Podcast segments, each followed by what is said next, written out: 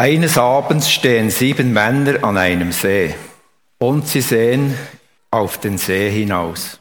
Da sagt Petrus, einer von ihnen, ich gehe jetzt fischen. Wir kommen mit, sagen der Thomas, Johannes und die anderen vier Kollegen. Es war schon finster, als sie das Boot bereit machten.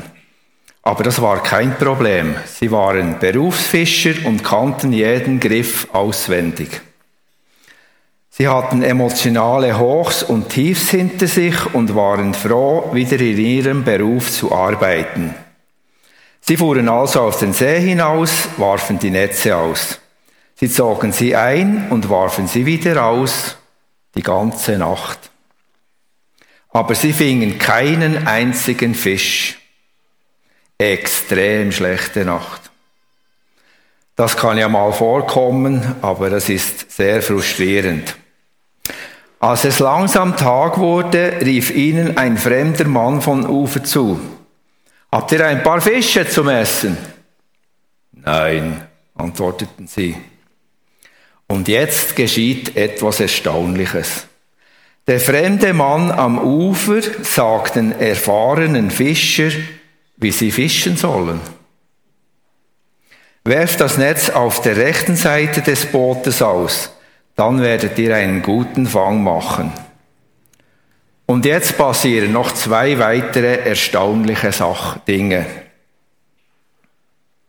Erstens, die erfahrenen Fischer folgen dem Rat des Fremden. Zweitens, sie fingen so viele Fische, dass sie das Netz nicht mehr einziehen konnten, weil es zu schwer war. Als sie so konzentriert bei der Arbeit waren, dämmerte es plötzlich einem von ihnen. Das ist Jesus. Kaum hat Petrus das gehört, wird auch ihm klar, dass der Mann am Ufer nur Jesus sein kann. Er lässt die Netze fallen, springt ins Wasser und schwimmt ans Ufer. Heute würde man wohl sagen, er war nur auf Jesus fokussiert. Die anderen Männer waren noch etwa 100 Meter vom Ufer entfernt. Mit aller Kraft zogen sie das gefüllte Netz ans Ufer. Als sie aus dem Boot stiegen, sahen sie etwas sehr Schönes. Sie sahen ein Feuer, auf dem Fisch gebraten wurden. Auch das Brot war bereits dort. Aber erst musste die Arbeit getan werden. Die Männer zogen das Netz an Land, nahmen die großen Fische heraus und zählten sie, weil es so viele waren. 153 große Fische. Warum genau, warum die genaue Zahl in der Bibel steht, ist mir ein Rätsel. So, jetzt wird gegessen, sagt Jesus. Keiner wagt zu fragen, wer bist du? Alle wussten, es ist Jesus, der Herr. Es war das dritte Mal, dass Jesus sich seinen Jüngern zeigte, nachdem er von den Toten auferstanden war. Jesus nahm das Brot und die Fische und verteilte sie an die Männer. Als sie alle gut und genug gegessen hatten, nimmt Jesus Petrus etwas zur Seite und fragt ihn, Petrus, liebst du mich mehr als die anderen? Diese Frage kann man nicht sachlich, sondern nur subjektiv beantworten. Wie ist mein Verhältnis zu Jesus? Nachdem Jesus Petrus dreimal gefragt hat, ob er ihn liebe, hat er ihm einen Auftrag für sein weiteres Leben gegeben. Er hat ihm auch gesagt, dass er einmal gefangen genommen wird. Jesus deutet Petrus an, mit welchem Tod er Gott ehren würde, mit dem Märtyrertod. Nachdem jetzt Petrus seinen Auftrag und seine Zukunft klar war, schaute Petrus um sich und sieht Johannes. Er fragt Jesus, Herr, was wird dann aus diesem? Jesus antwortet ihm, wenn ich will, dass er so lange lebt, bis ich wiederkomme, was geht das dich an? Folge du mir nach. Das ist das ganze 21. Kapitel des Johannesevangeliums. Als Außenstehender könnte man es so zusammenfassen. Zusammenarbeiten, zusammen essen, zusammen reden, wie das Leben so ist.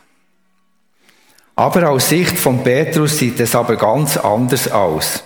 Es geht um die persönliche Beziehung zu Jesus. Und hier um einen ganz speziellen Moment in dieser Beziehung. Dass Petrus jämmerlich versagt hat und Jesus verleugnet hat, hat Petrus nicht vergessen. Es gehört zu seiner Geschichte und ist fest in seinem Gedächtnis eingebrannt. Aber Jesus hat es ihm vergeben. Jesus liebt Petrus und will von ihm hören, dass er ihn liebt. Er will jetzt und auch in Zukunft eine tiefe Beziehung zu ihm haben. Er sagt zu ihm, folge mir nach. In der Theorie ist Nachfolge einfach. Ich muss einfach tun, was Gottes Wille ist. Das genügt. All das, was meine Mitmenschen von mir erwarten oder sogar fordern, das kann ich vergessen. Was nicht zu Gottes Willen gehört, ist überflüssig. In der Praxis aber ist es sehr komplex und schwierig. Was ist Gottes Wille jetzt? Was will Jesus jetzt von mir? Die Kinder streiten, das Essen kocht, das Telefon klingelt. Was ist Gottes Wille für mich in dieser Situation? Oder jemand hat mich angefragt, ihm zu helfen. Ist das Gottes Wille? Vielleicht, vielleicht auch nicht. Jesus geht voran, wir folgen ihm, aber wir sehen ihn gar nicht. Wie sollen wir ihn dann, wie sollen wir dann sehen, wohin er geht? So ein WhatsApp wäre praktisch. Hallo, Jesus, ich bin gerade in dieser Situation. Was soll ich tun?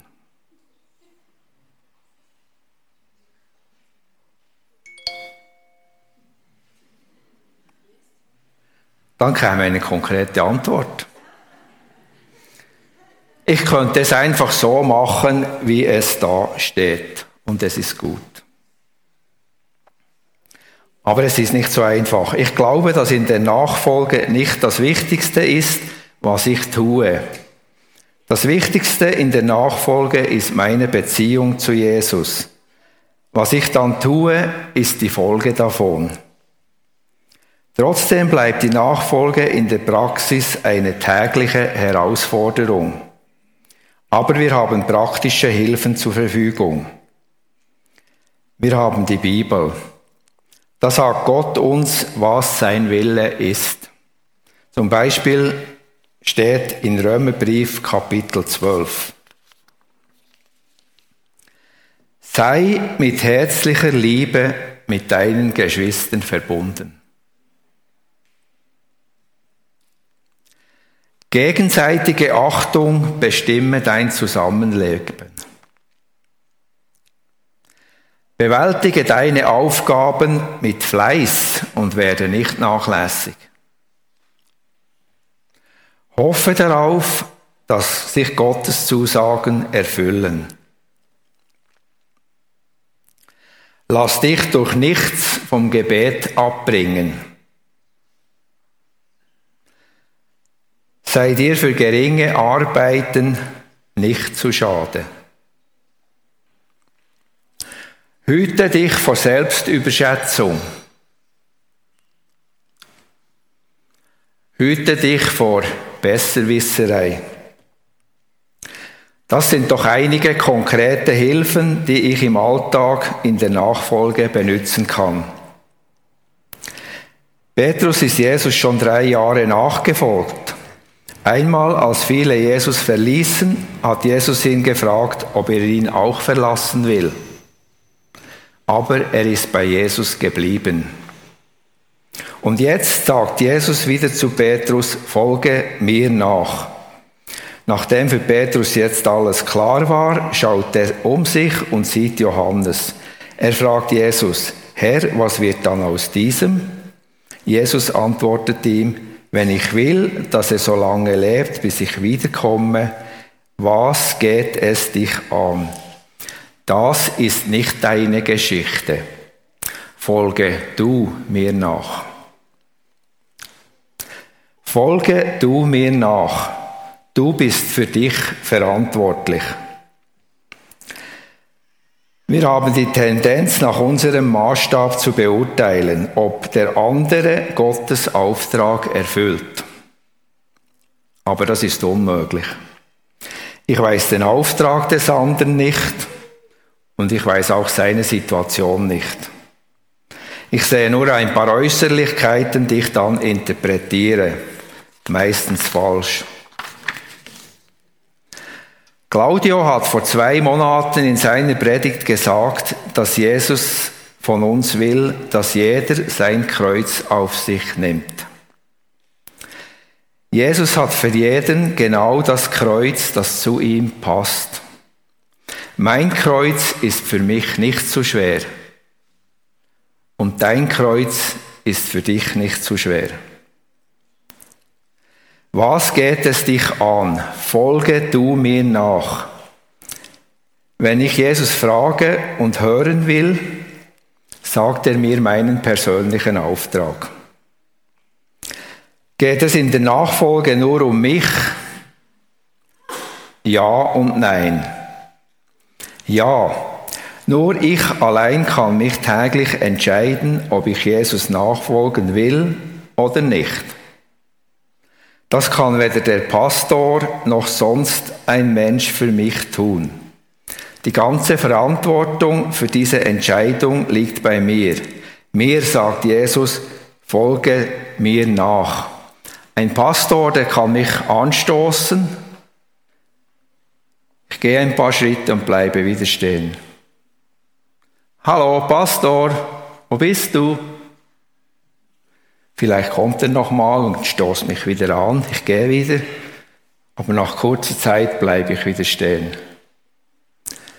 Das ist nicht Nachfolge. Das ist ein Denkfehler.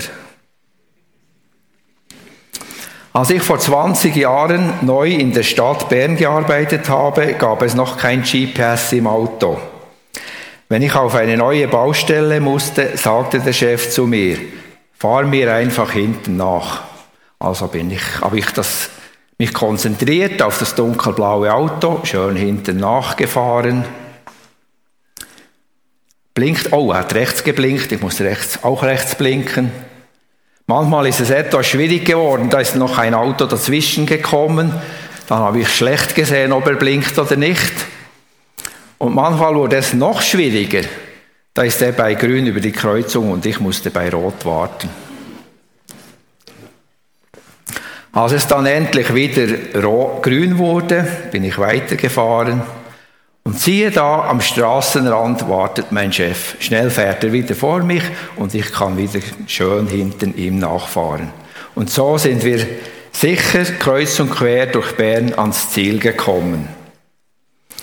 Das ist Nachfolge. Immer schön hinten nach keine Gedanken über eine Abkürzung. Er weiß es besser.